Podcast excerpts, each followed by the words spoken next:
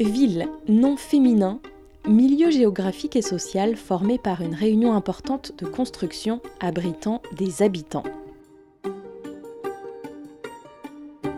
Il y a la définition officielle, celle du dictionnaire, et puis il y a les représentations que chacun se fait d'une ville, de sa ville.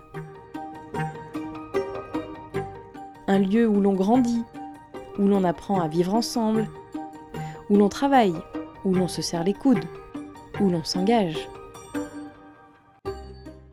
Dans ce nouveau podcast, nous vous emmenons à la Pointe Bretonne, à Gouenou, l'une des huit communes de la métropole de Brest.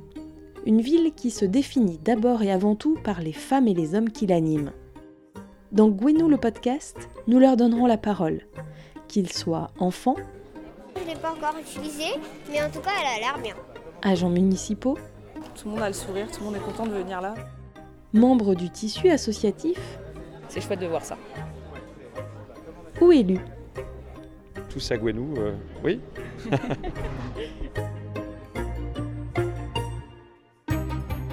Ensemble, nous parlerons des projets structurants qui forgent l'identité de la ville, mais aussi des initiatives singulières et innovantes qui font la différence.